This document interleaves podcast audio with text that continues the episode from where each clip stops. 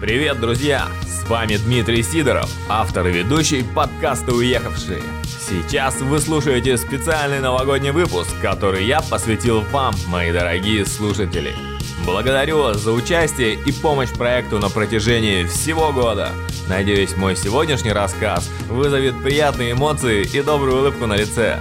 Смело заходите ко мне в Инстаграм и Телеграм и делитесь своими воспоминаниями, мыслями и достижениями в 2020 году.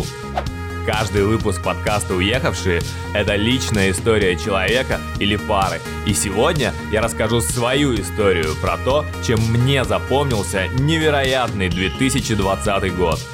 Вначале я расскажу о своих путешествиях и приключениях и поделюсь впечатлениями от самых ярких моментов, а затем приоткрою за кулисье своего подкаста «Уехавшие» и поведаю о том, как работаю над созданием выпусков – также я расскажу о проектах, которые начал в этом году, новых открытиях для себя и эмоциональных моментах, которые я желаю оставить в памяти.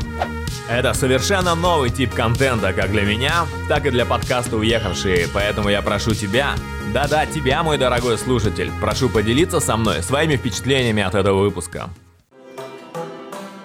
2020 год я встретил с компанией друзей во Вьетнаме, где уже жил несколько недель на тот момент. Зимовка в Юго-Восточной Азии – отличное дело, ребята, рекомендую обязательно попробовать.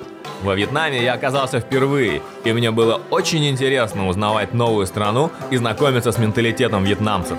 Поначалу я все сравнивал с хорошо знакомым мне Таиландом, и сравнение было не в пользу новых открытий. Все же уровень сервиса и английского проигрывает. А спустя какое-то время, узнав страну и местных поближе, я проникся и, глядя под другим углом, находил для себя довольно много плюсов, главный из которых – это отношение местных к тебе. Я имею в виду тот самый азиатский расизм с фарангами, гайдинами, лаоваями и прочими веселыми словами для человека западной наружности.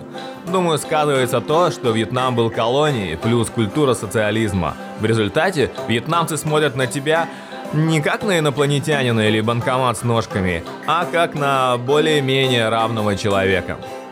Хашимин, Нячанг, Далат. Я побывал в трех городах Вьетнама и на острове Фукуок. Что же запомнилось мне во Вьетнаме?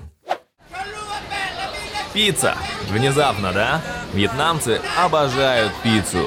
И если в локальных заведениях они готовят довольно своеобразные версии, то в паре туристических ресторанов я пробовал невероятно вкусную пиццу на уровне самых лучших вариантов Италии.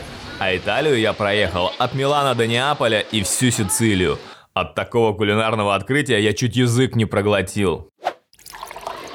Кофе. Ты знаешь, что Вьетнам занимает второе место после Бразилии по экспорту кофе? Сами вьетнамцы обожают кофе, но в ходу у них напиток совершенно непривычный европейскому вкусу. Во-первых, в основном они выращивают робусту, а не арабику. Робуста менее прихотлива, поэтому легче в производстве. Вкус другой, не такой богатый, как в арабике, а крепость при этом выше. Традиционно вьетнамцы заваривают робусту в индивидуальном металлическом фильтре – фине – который ставят прямо на стакан, а пьют кофе с невероятным количеством сахара и сгущенки. Эдакий кофейно-молочный сиропчик получается.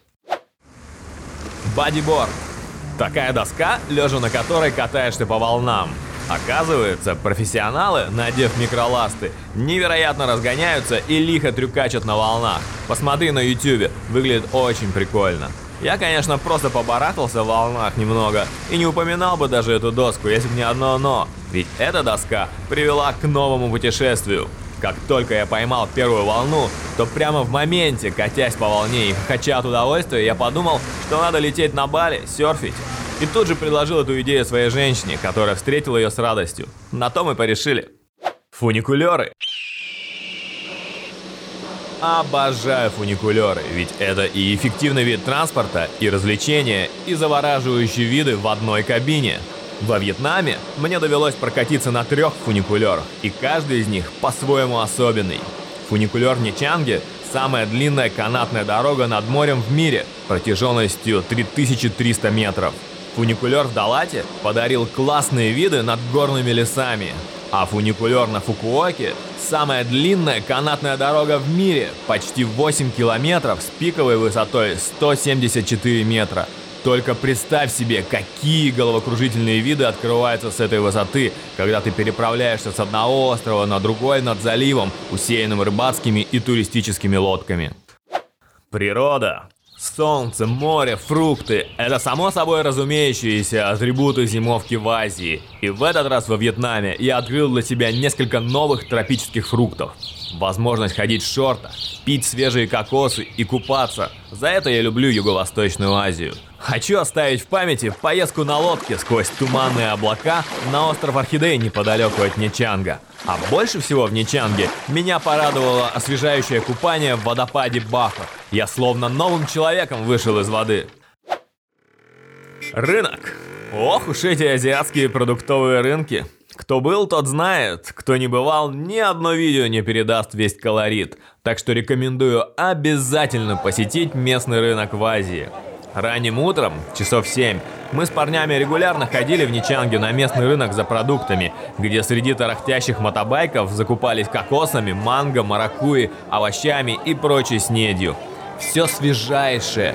В рыбном отделе вылов этой ночи. Очень дружелюбные продавцы со временем узнавали постоянных покупателей, а бойкая торговля у нас всегда проходила с улыбками и смехом. Отличный пример, как полностью не понимая язык, люди могут легко и уважительно взаимодействовать и дарить друг другу хорошее настроение. Для меня такой поход на рынок в азиатской стране – одно из главных развлечений, позволяющее лучше понять местную культуру и людей.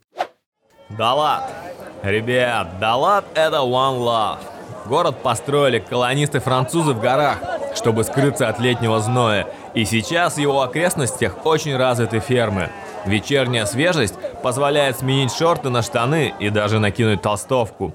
В окрестностях города много красивых водопадов, и можно, визжая и хохоча, покататься на альпийских санях, что мы с удовольствием и сделали. В самом городе много прикольных хипстерских магазинчиков и кафешек. Например, я впервые попробовал кофе-тоник, да еще и с ноткой розмарина. Ух, вот это было приятно. Далат мне очень запал в душу. Помню, как вышел из отеля и понял, что кругом не тарахтят мотобайки. Оказывается, в выходные по вечерам перекрывают несколько дорог в центре, и весь центр становится пешеходным. О, власть пешеходов!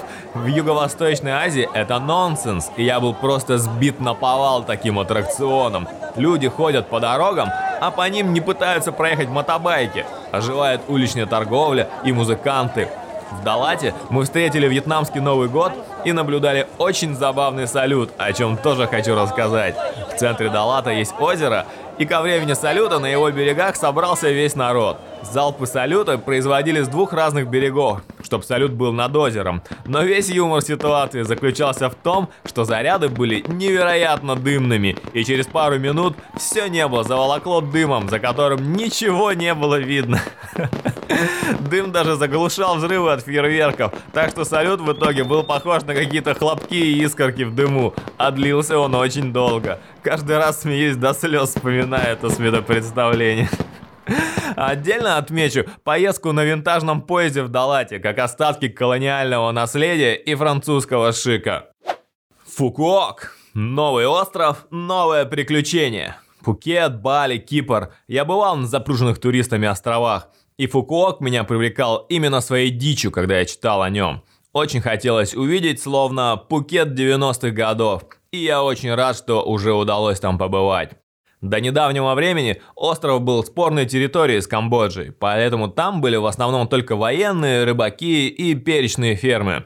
Сейчас Фукуок активно развивается и через 5-10 лет полностью преобразится. Это, кстати, намек для тех, кто инвестирует в туризм, ведь у меня подкаст о карьере и бизнесе в эмиграции. Присмотритесь к данному направлению. От покупки апартаментов или участков земли до открытия отеля – я проехал остров от одного конца до другого и видел, что безлюдные районы сейчас застраиваются целыми кварталами и расположены они очень выгодно вдоль четырехполосного шоссе, откуда рукой подать до аэропорта и достопримечательностей. Это тоже приятный бонус в сравнении с Пукетом или тем более Бали, где уже не развернуться, а на узких дорогах только в пробках стоять и остается. Пример диких мест – это поездка на байке по длинной грунтовке до пляжа с морскими звездами.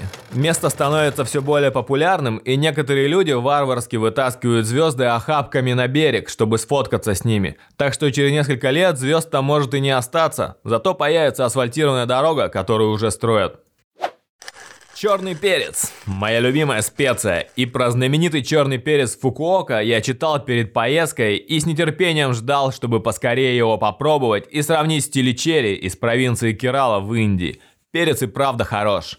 По той же грунтовке мы совершенно случайно заехали на маленькую перечную ферму, где добродушная хозяйка провела нам небольшую экскурсию, и я наконец-то вживую увидел, как растет моя любимая специя, и даже поел с куста. Разумеется, перца я купил на ферме так, что у меня до сих пор есть запасы.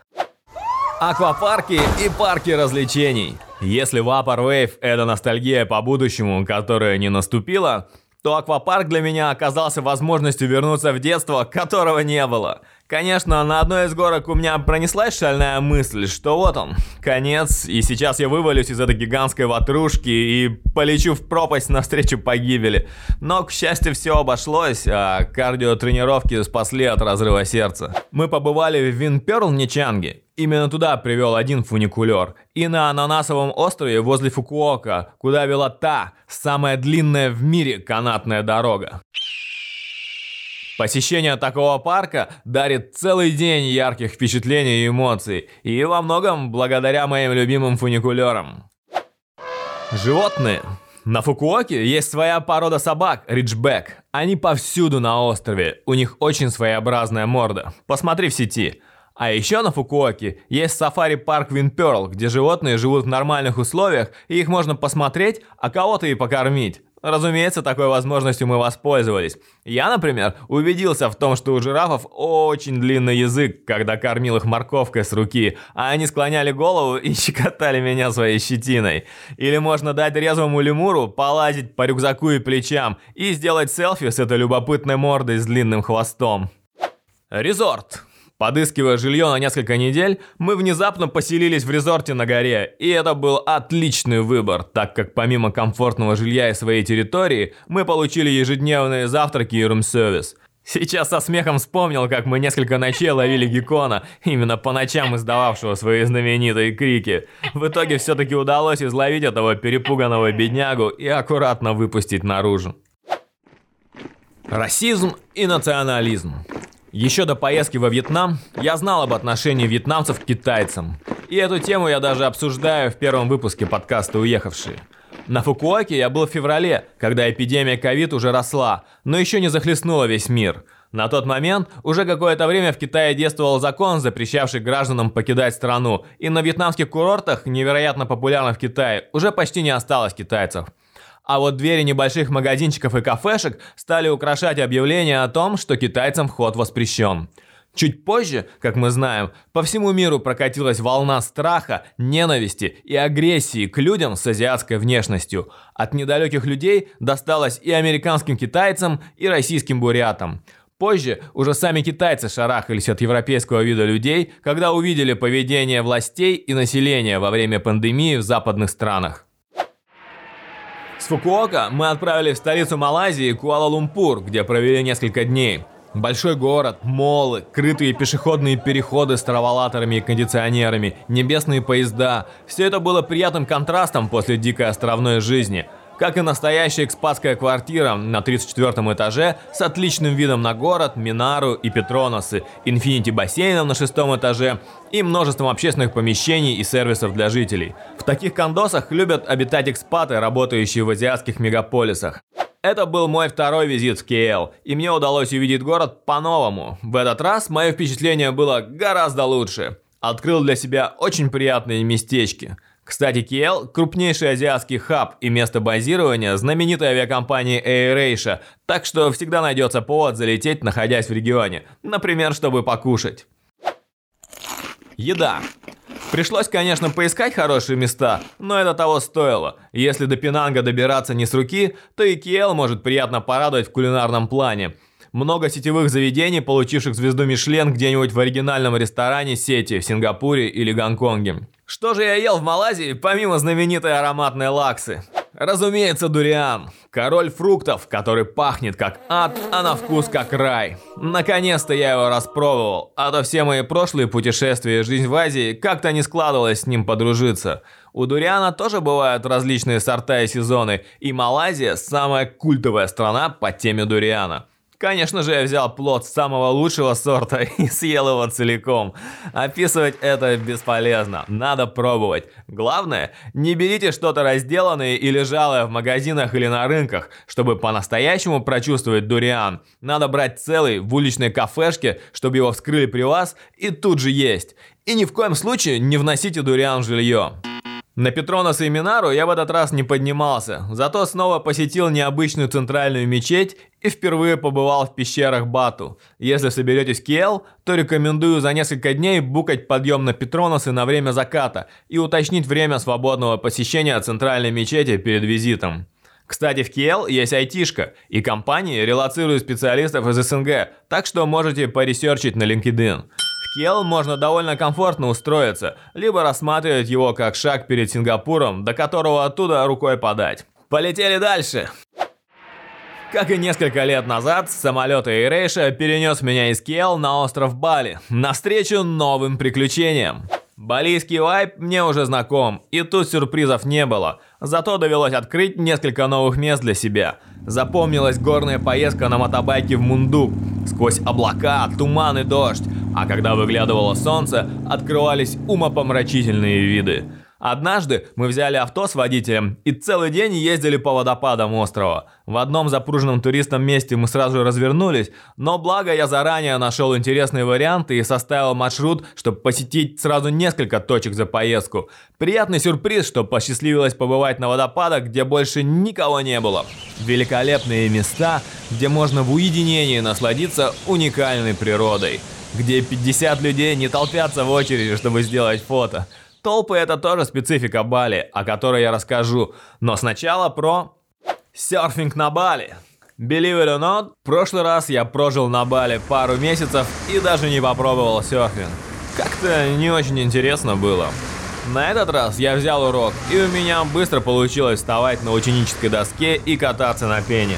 Прикольная забава. Возможно, в будущем я займусь серфингом серьезнее, но на самом деле мне более интересны другие доски для развлечений на воде, о чем я позже тоже расскажу в этом выпуске. А теперь непопулярная, но очень важная тема. Загрязнение пластиком. Пляжи Бали выглядят удручающим образом. Я прошел несколько километров по пляжу от Куты до Чингу, и все побережье по линии прилива покрыто слоем пластика шириной в несколько метров. Я был в шоке. Буквально тремя годами ранее ничего подобного я не видел. Также огорчило отношение местных. Несколько километров пляжа – это сплошь кафешки и уроки серфинга. И самые активные торговцы с улыбкой идут к тебе, чтобы спросить, как тебя зовут, откуда ты, нравится ли тебе Бали, и предложить свой товар либо услугу. В основном же они просто сидят в тенечке, и никто из них даже не подумывает о том, чтобы очистить пару метров территории пляжа, благодаря которой зарабатывают за счет туристов, приезжающих ради этого пляжа со всего света. Собственно, из-за такого наплевательского отношения к окружающей среде и получается этот эффект. С Явы и остальных островов Индонезии весь пластик, что кидают под ноги, реки смывают в мировой океан. Как выглядит купание на сказочном бале? Барахтаешься в волнах среди пакетов, бутылок, стаканов и прочего. Нырнешь – в лицо пластик. Гребешь руками, натыкаешься на мусор. Снорклинг с мантами на поверхности воды – который я тоже попробовал, к сожалению, выглядит еще хуже, так как сам-то ты со временем все же выйдешь из воды, а эти прекрасные существа, благодаря необдуманным действиям людей, не только находятся в уязвимом охраняемом статусе, но еще живут и питаются зоопланктоном на пластиковой помойке. От такого зрелища слезы на глаза наворачиваются. Толпы туристов. Это и благо, и проклятие Бали. Мы были на острове в низкий сезон, когда к тому же все китайские туристы уже сидели в Китае, а границы стран начали закрывать. Но на острове было просто невероятное количество людей. И за несколько дней до нужной даты на букинге почти не оставалось вариантов в любом районе. Каждый таксист жаловался на убыль туристов из-за ковида, но при этом специфические узкие дороги Бали постоянно в очень плотном трафике и пробках на километры.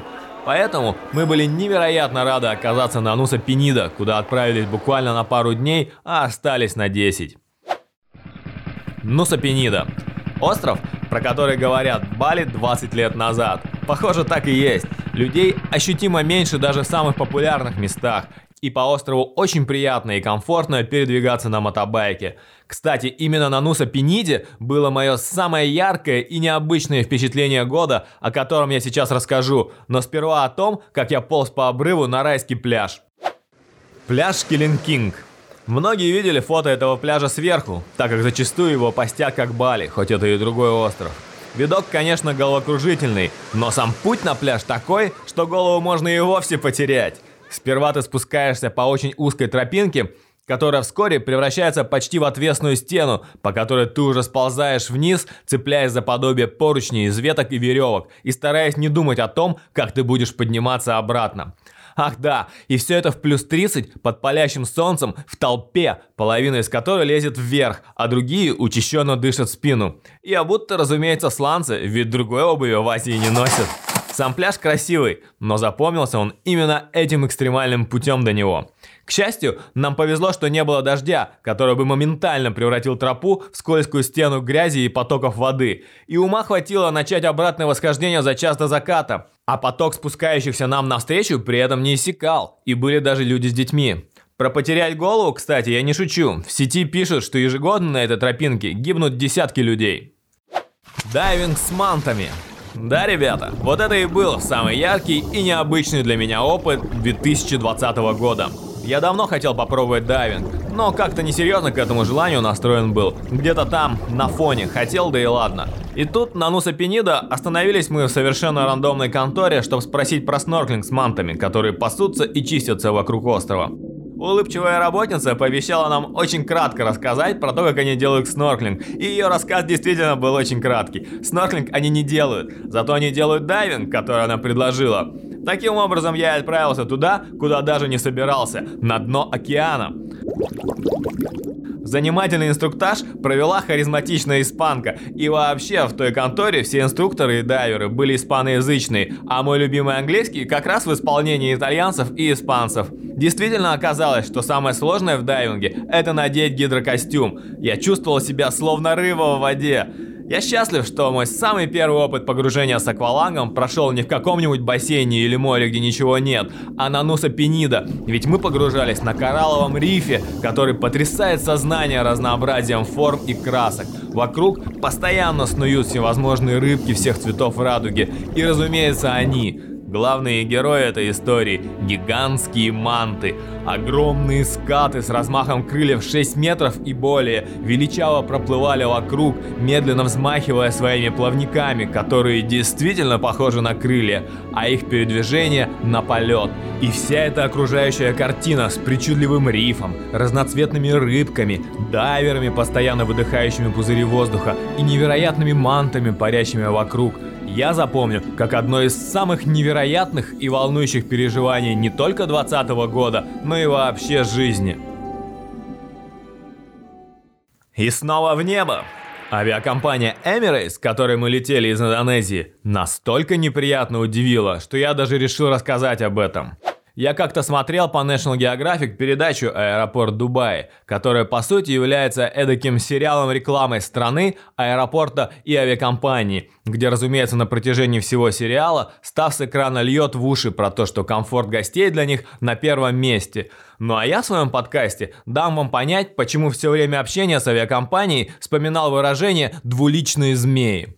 Перед покупкой билета в Emirates я хотел уточнить некоторые вопросы и пытался связаться с авиакомпанией по email, а также через контактную форму, которая упорно не хотела принимать текст сообщения. Методом тыка я выяснил, что форма не пропускает знак вопроса. Ну а раз вопросов нет, то можно и не отвечать, да? Ведь ответа я так никогда и не получил.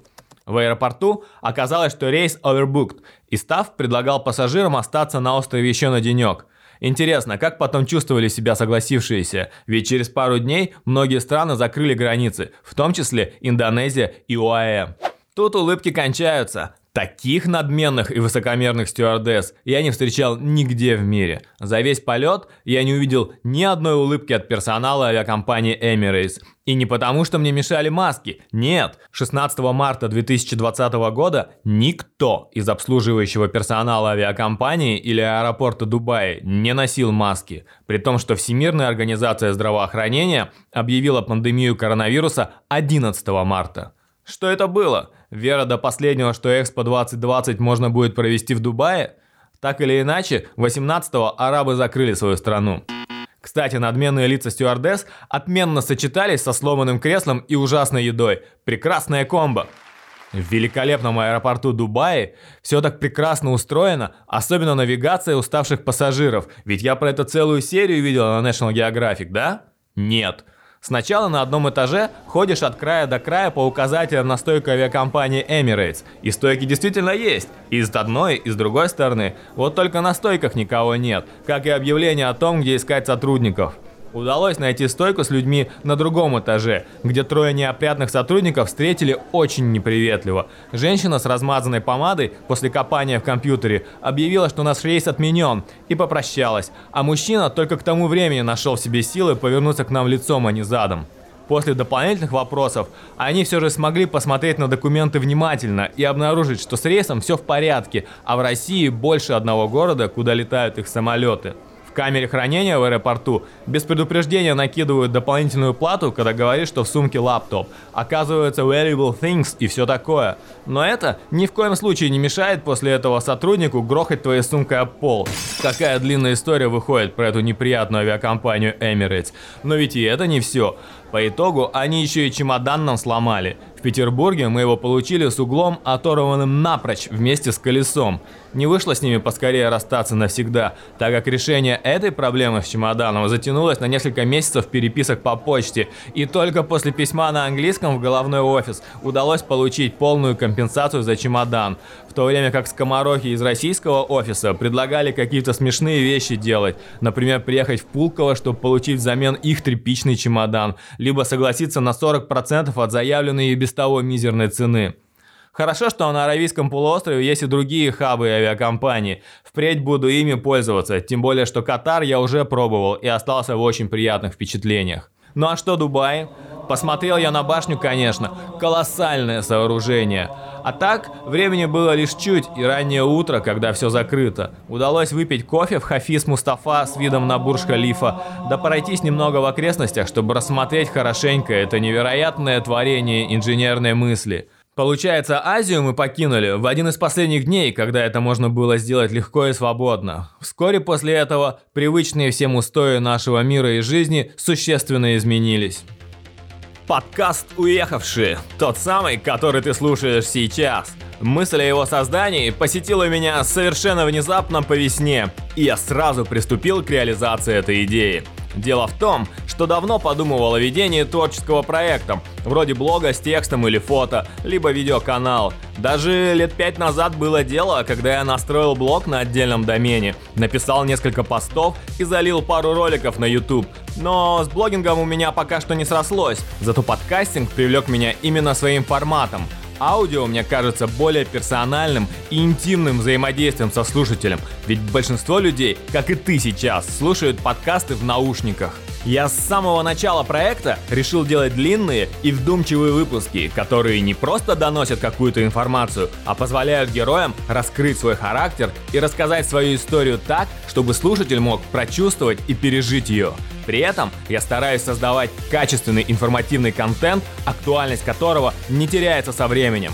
Для этого я фокусируюсь не на сиюминутных новостях, а на персонажах моего подкаста и возможностях, которые открыты для всех в современном мире, а также способах достижения личных и профессиональных целей – все это я доношу через призму миграционного опыта своих героев и даю своим слушателям яркие примеры и пищу для размышления о том, как получить образование за рубежом, найти работу за границей, построить личный нетворк, развить карьеру и создать бизнес в эмиграции. Выпуск своего самого первого интервью я приурочил ко дню труда 1 мая, ведь мой подкаст как раз про труд. Первый выпуск — это MVP, и в первую очередь для меня самого — необходимо было проверить идею на самом себе и почувствовать отклик, и в моем голосе на том записи слышно волнение. Качество записи, к сожалению, подкачало, и не всем слушателям удается прорваться сквозь него. Тут я шучу, что мы с Ксенией, как два продукта, сделали MVP. Кстати, контент в том выпуске просто огонь. Начиная со второго выпуска, я работаю над подкастом вместе с классным звукорежиссером Михаилом Симашко. Обожаю работать с профессионалами. И Михаил не просто замечательный человек, с которым мы сдружились, работая вместе, а настоящий ас своего дела, музыкант и дирижер с профильным образованием в звукорежиссуре. Невероятно, но факт. Миша тоже живет в эмиграции, где работает над звуком в нескольких проектах с другими иммигрантами. Порадуемся вместе за Михаила. Недавно у него родилась дочка, уже второй ребенок. Миша, поздравляю с прибавлением в семье. Крепкого вам всем здоровья. Огромное тебе спасибо за отличную работу над подкастом «Уехавшие». А теперь обещанное за кулисье подкаста. Хочу рассказать про процесс работы над выпуском и заодно подсчитать затраты времени на один час конечного выпуска. Для начала я общаюсь с потенциальным гостем об интервью. Когда-то только сообщение, а иногда и звонок. Также сюда добавлю общение перед записью в день интервью. Все в сумме где-то один час. Затем я готовлю план интервью. Смотрю информацию о госте, его городе и стране, аккаунты в соцсетях, особенности профессиональной сферы. Данный план помогает и гостю прикинуть, что и как он будет рассказывать, и мне о чем не забыть спросить. Тем более во время такой работы возникают дополнительные вопросы по теме. Три часа. Запись интервью. Было дело, что мы с гостем за раз записывали три часа, а с некоторыми гостями я записывался дважды по полтора-два часа. На час готового выпуска это где-то два часа записанного материала. Редактура. Другими словами, это нарезка смысловой части и параллельно написание брифа интервью, которые я размещаю в своем блоге на Медиуме и в канале Telegram.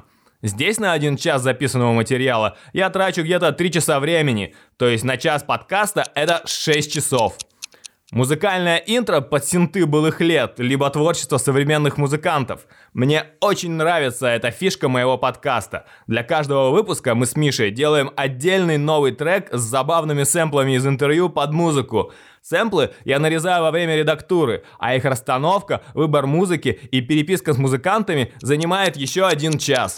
Затем я отдельно записываю отбивки, те самые интро и аутро, которые звучат в начале и в конце подкаста. Поначалу это отнимало очень много времени, сейчас занимает около часа.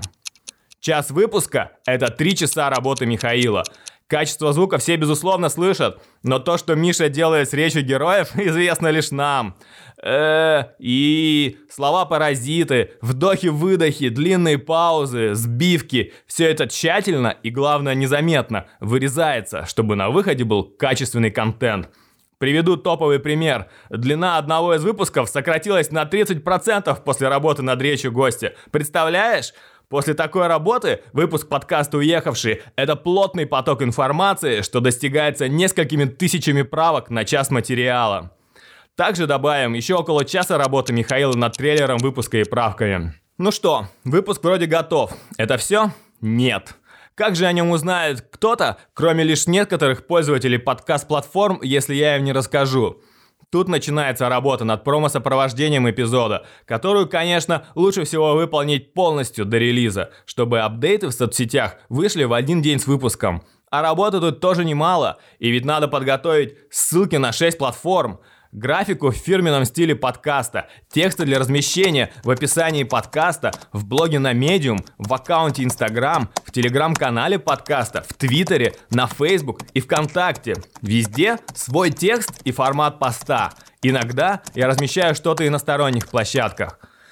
После того, как весь контент готов, его еще надо красиво и правильно запостить на каждой площадке, что тоже отнимает прилично времени. Красиво ничто не делается само собой, и я добавлю на промо-сопровождение еще минимум 4 часа. Кстати, текст этого выпуска я предварительно полностью пишу, и сейчас это 20 страница 14 шрифтом. Позже я отформатирую этот текст и сделаю пост с фотографиями в блоге, а ссылку размещу в описании. Обязательно посмотри. Итого, на час выпуска подкаста «Уехавшие» затрачивается 22 часа работы. Это именно часы работы. Без попить чаю, пообедать, поболтать у кулера с коллегами и прочего наполнения рабочего дня. Резюмируя, если посмотреть реально и вспомнить про дела помимо подкаста, то в сумме создание часа выпуска занимает где-то неделю довольно плотной работы. И этот выпуск не исключение. Именно поэтому я так рад поддержке и обратной связи от моих слушателей, которые ценят тот труд, что я вкладываю в проект, и результат – Подкаст «Уехавшие», который весело, приятно и интересно слушать. Раз ты дослушал до этого момента, значит тебе нравится мой подкаст, и я этому несказанно рад. Если ты хочешь отблагодарить меня и помочь проекту, то лучший способ – это поведать о моем подкасте друзьям. Расскажи об уехавших сторис в Инстаграм и тегни меня, или напиши на своей страничке Facebook, ВКонтакте, Твиттере. Если ты ведешь блог на одной из площадок или канал в Телеге, где можешь рассказать, почему тебе нравится мой подкаст, то это будет просто замечательно, и я буду очень признателен тебе. Иногда я ставлю эксперименты с форматом подкаста и планирую дальше развивать проект, оставаясь неизменным качеству, юмору и легкости подачи информации. В будущем будет только интереснее. IT-рекрутмент. Один из новых проектов, что я начал в 2020 году, это развитие IT-рекрутингового агентства, о котором я рассказываю, когда представляюсь в начале каждого выпуска подкаста «Уехавшие». Мы делаем агентство вместе с партнером, и большой опыт в IT-рекрутменте позволил несколько последних лет успешно работать и зарабатывать, используя только собственный нетворкинг. Работая с современными IT-компаниями, мы фокусируемся на поиске высококлассных разработчиков для международных проектов и быстро находим крутых кандидатов, в том числе и для релокации. Развиваясь, мы стараемся соблюсти баланс в привлечении новых клиентов и наращивании собственных ресурсов, позволяющих выполнять больший объем заказов. Возможно, сейчас я удивлю, сказав, что найти хорошего IT-рекрутера сложнее, чем хорошего программиста. Думаю, именно поэтому среди русскоязычных разработчиков в ходу юмор, показывающий рекрутеров и HR в негативном ключе. Будучи небольшим агентством, мы сохраняем гибкость в работе и стараемся предоставить нашим заказчикам бутиковый подход. Именно поэтому клиенты становятся постоянными и остаются с нами на годы, а с кем-то мы даже становимся друзьями. Кстати, развитие агентства в последнее время началось именно с запроса постоянных клиентов. Успешные IT-компании имеют тенденцию к росту и созданию новых проектов, поэтому спрос на хороших специалистов постоянно растет.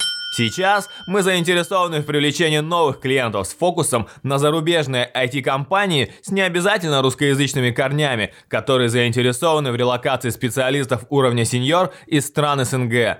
Благодаря ведению своего подкаста «Уехавшие» я знакомлюсь с классными людьми со всего света, и моя аудитория по-настоящему международная. Если у тебя есть знакомые HR из IT-компании, то поделись с ним моим контактом. Или если ты сам владелец или SEO проекта, то смело выходи на связь, я всегда рад новым знакомствам. Кризис – это всегда отличная возможность начать что-то новое, и в 2020 году, помимо создания подкаста и развития IT-рекрутинга, я в коллаборации со своим хорошим другом начал новый маркетинговый проект, взяв на себя любимые задачи – концепт, стратегия, ТЗ, переговоры, аналитика и, разумеется, работа с командой. Мы начали недавно, все выглядит многообещающе, работы валом, and I'm so excited about this new project. Снова возвращаюсь к водным приключениям. Если в Ничанге я катался на бодиборде по волнам Южно-Китайского моря, а на Бали по волнам Индийского океана на серфе, то в петербургских реках и каналах волну для меня создавал катер, за которым я катался на вейкборде. Вейкбординг я попробовал впервые, и это третий вид досок, на которых я катался по воде в 2020 году. Гидрокостюм был уже привычен после дайвинга с мантами на Нуса Пенида, а в водах Петербурга не обойтись без него. Мы на славу повеселились с этим вейкбордингом, и, кстати, нормально получалось держаться на доске. Начали, правда, под конец лета, когда похолодало, но раза четыре с удовольствием ходили кататься. И это очень необычное ощущение, если сравнивать с морем-океаном, когда у тебя с одной стороны пляж, а с другой бесконечная водная гладь, и волна тебя катит лишь какое-то время. На Вейке ты катишь по каналу, на берегах которого стоят жилые дома, проезжают автомобили, Проносишься под мостами, с которых тебя с интересом разглядывают пешеходы, а сама волна все время постоянно и может тебя катить, пока у катера топливо не кончится. Люблю практичные штуки, и сейчас наконец-то расскажу о самой интересной для меня доске этого года. Нет, это не гладильная. Виндсерфинг.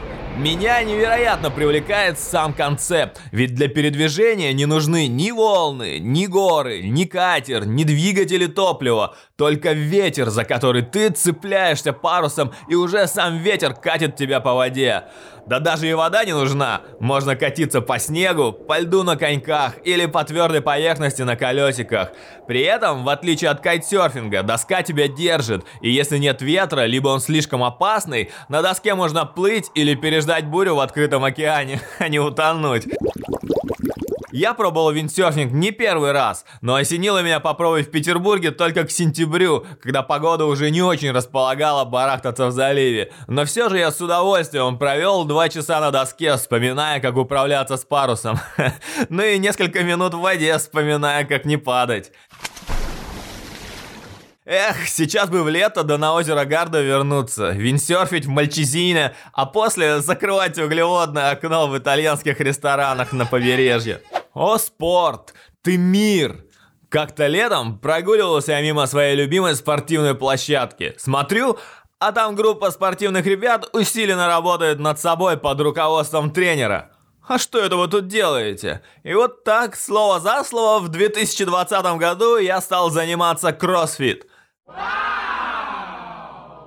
Внезапное и очень приятное знакомство – Классный тренер, сертифицированный кроссфит. И в группе все приятные ребята. Летом в погожий денек мы даже выехали на велосипедах за город, где классно провели время на пляже. Разумеется, дело не обошлось без игр с мячом и бёрпи у проигравшей в питанг команды. А педали мы так на славу погрутили, что у меня с непривычки чуть нога не отстегнулась на обратном пути. Сам зал, где мы занимаемся, мне очень нравится. Никакого гламура, никаких скамеек и даже ни одного зеркала. Турники, коробки, штанги, гири. Все, что надо, чтобы под конец занятия быть мокрым от пота и тяжело дышать. Я очень доволен результатами занятий. Тому, как растет выносливость и как меняется мое тело. Еще одно спортивное открытие и увлечение подарил мне 20 год, и это бадминтон. Это невероятно динамичная игра со множеством нюансов. Пришлась мне очень по душе, даря одновременно и удовольствие, и классную физическую нагрузку. Бадминтон очень хорошо развивает и тело, и зрение, и сосуды, и реакцию, а играть при этом весело. Интересный факт, что скорость полета валана после удара профессионального спортсмена достигает 493 км в час. Это мировой рекорд. И это является абсолютным рекордом скорости полета игрового снаряда. Мне повезло с тренером, который имеет большой опыт и является многократным призером и победителем международных соревнований по бадминтону. Кстати, если хочешь научиться и поиграть на северо-западе Петербурга, то я оставил в описании ссылку на группу ВКонтакте, там вся информация. Путешествий много не бывает, и в 2020 году мне удалось спланировать и осуществить поездку, о которой подумывал пару лет. Тут главное было подобрать сезон и погожий день. Отчасти, конечно, это рулетка, но все же удалось выбрать время, когда стояла золотая осень и при этом был погожий солнечный денек. Именно в такое время, в начале октября, я побывал в Сартовало, откуда на винтажном паровозе добрался до цели поездки – горного парка Русский Алла. Было очень приятно провести день, гуляя вокруг искусственного каньона среди золотых и бордовых деревьев – Помнишь мой рассказ про фуникулеры, на которых я добирался в парке развлечений Вьетнама? В этой поездке транспорт тоже сыграл значительную роль. Русский Айский экспресс – это настоящий паровоз, все вагоны которого сделаны под старину. И даже проводницы одеты в винтажную форму. Такая поездка – это целое приключение, которое делает половину впечатления от поездки. Возможно, даже самую яркую – мой совет – букать билеты заранее, неделю или больше, подойти к поезду минут за 10-15 до отправления и сразу же отправиться в вагон-ресторан. В купе симпатично, но довольно тесно, а в ресторане просто шикарный интерьер. в составе аж два вагона ресторана, которые сильно отличаются. Я рекомендую идти в Царский, заказать калитки, напитки, расположиться за столиком и насладиться часовой поездкой. Кстати, я смонтировал видеонарезку из этой поездки, а звукорежиссер Михаил помог наложить музыку. Посмотри у меня в инстаграме подкаста, там и парк, и пещеры, и паровоз с царским рестораном, все есть, даже уточки. Для того, чтобы это был настоящий travel подкаст, я подумал, надо добавить в описание мои реф-ссылки на поиск авиабилетов на отели, квартиры и банковские карты. Тем более, что по некоторым из них бонусы накидывают обеим сторонам. Когда-нибудь мы все-таки снова начнем активно путешествовать. Перевернем страницу.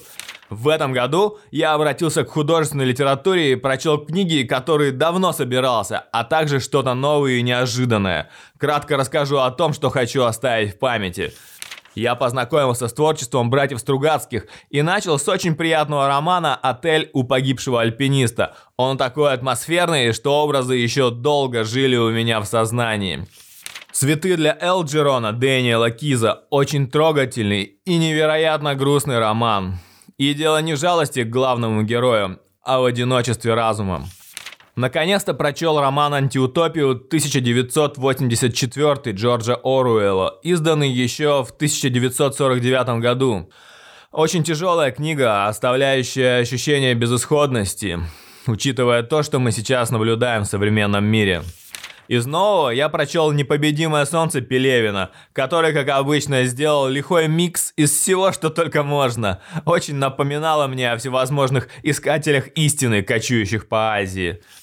Давно хотел перечитать Евгения Онегина Пушкина и сделал это с удовольствием, наслаждаясь слогом и чувствуя запах книги, изданной в 60-х годах – также и с мертвыми душами Гоголя. Несколько вечеров удовольствия от смакования формулировок и постоянных аллегорий на современность.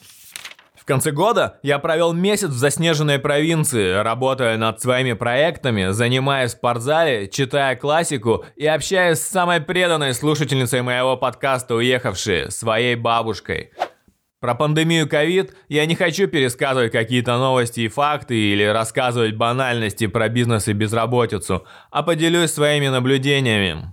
Несмотря на изоляцию, карантины и закрытие границ, я считаю, что этот вирус не разделил, а наоборот объединил людей – Такого еще не было за всю историю человечества, чтобы новые идеи и порядки за пару месяцев охватили весь мир, независимо от достатка, религии и климата. Люди сплотились перед общей угрозой. Разумеется, не обошлось без вспышек расизма и национализма среди недалеких людей. И эти проявления – одно из доказательств, что несмотря на укращение огня электричества, люди недалеко шагнули из тьмы разума, и многие готовы в любую секунду провалиться обратно от малейшего повода. В век, когда сознание людей контролируется медиа, принадлежащими правительствам и корпорациям, картина реальности обывателя рисуется словно как в романе Оруэлла 1984. И такие лозунги, как «Война – это мир», «Свобода – это рабство», «Незнание – сила» становятся до ужаса реальными. 2020 год был просто невероятным для всех, для всего человечества. Жизнь каждого из нас изменилась. Я узнал и попробовал много нового в 2020 году и несказанно благодарен своим самым близким людям, ведь именно благодаря их поддержке и участию у меня получилось достичь большего. Когда вихрь перемен закружит, желая свалить с ног, я желаю тебе, мой слушатель, сохранять разум холодным, а сердце теплым в новом 2021 году. Ставь цели, Продумывай способы их достижения, будь тверже в принятии решений и мягче в общении с близкими. Хочу прочитать тебе отрывок из моего любимого стихотворения Сергея Есенина. В грозы, в бури, в житейскую стынь, при тяжелых утратах и когда тебе грустно, казаться улыбчивым и простым – самое высшее в мире искусство. С Новым годом тебя! С новым счастьем!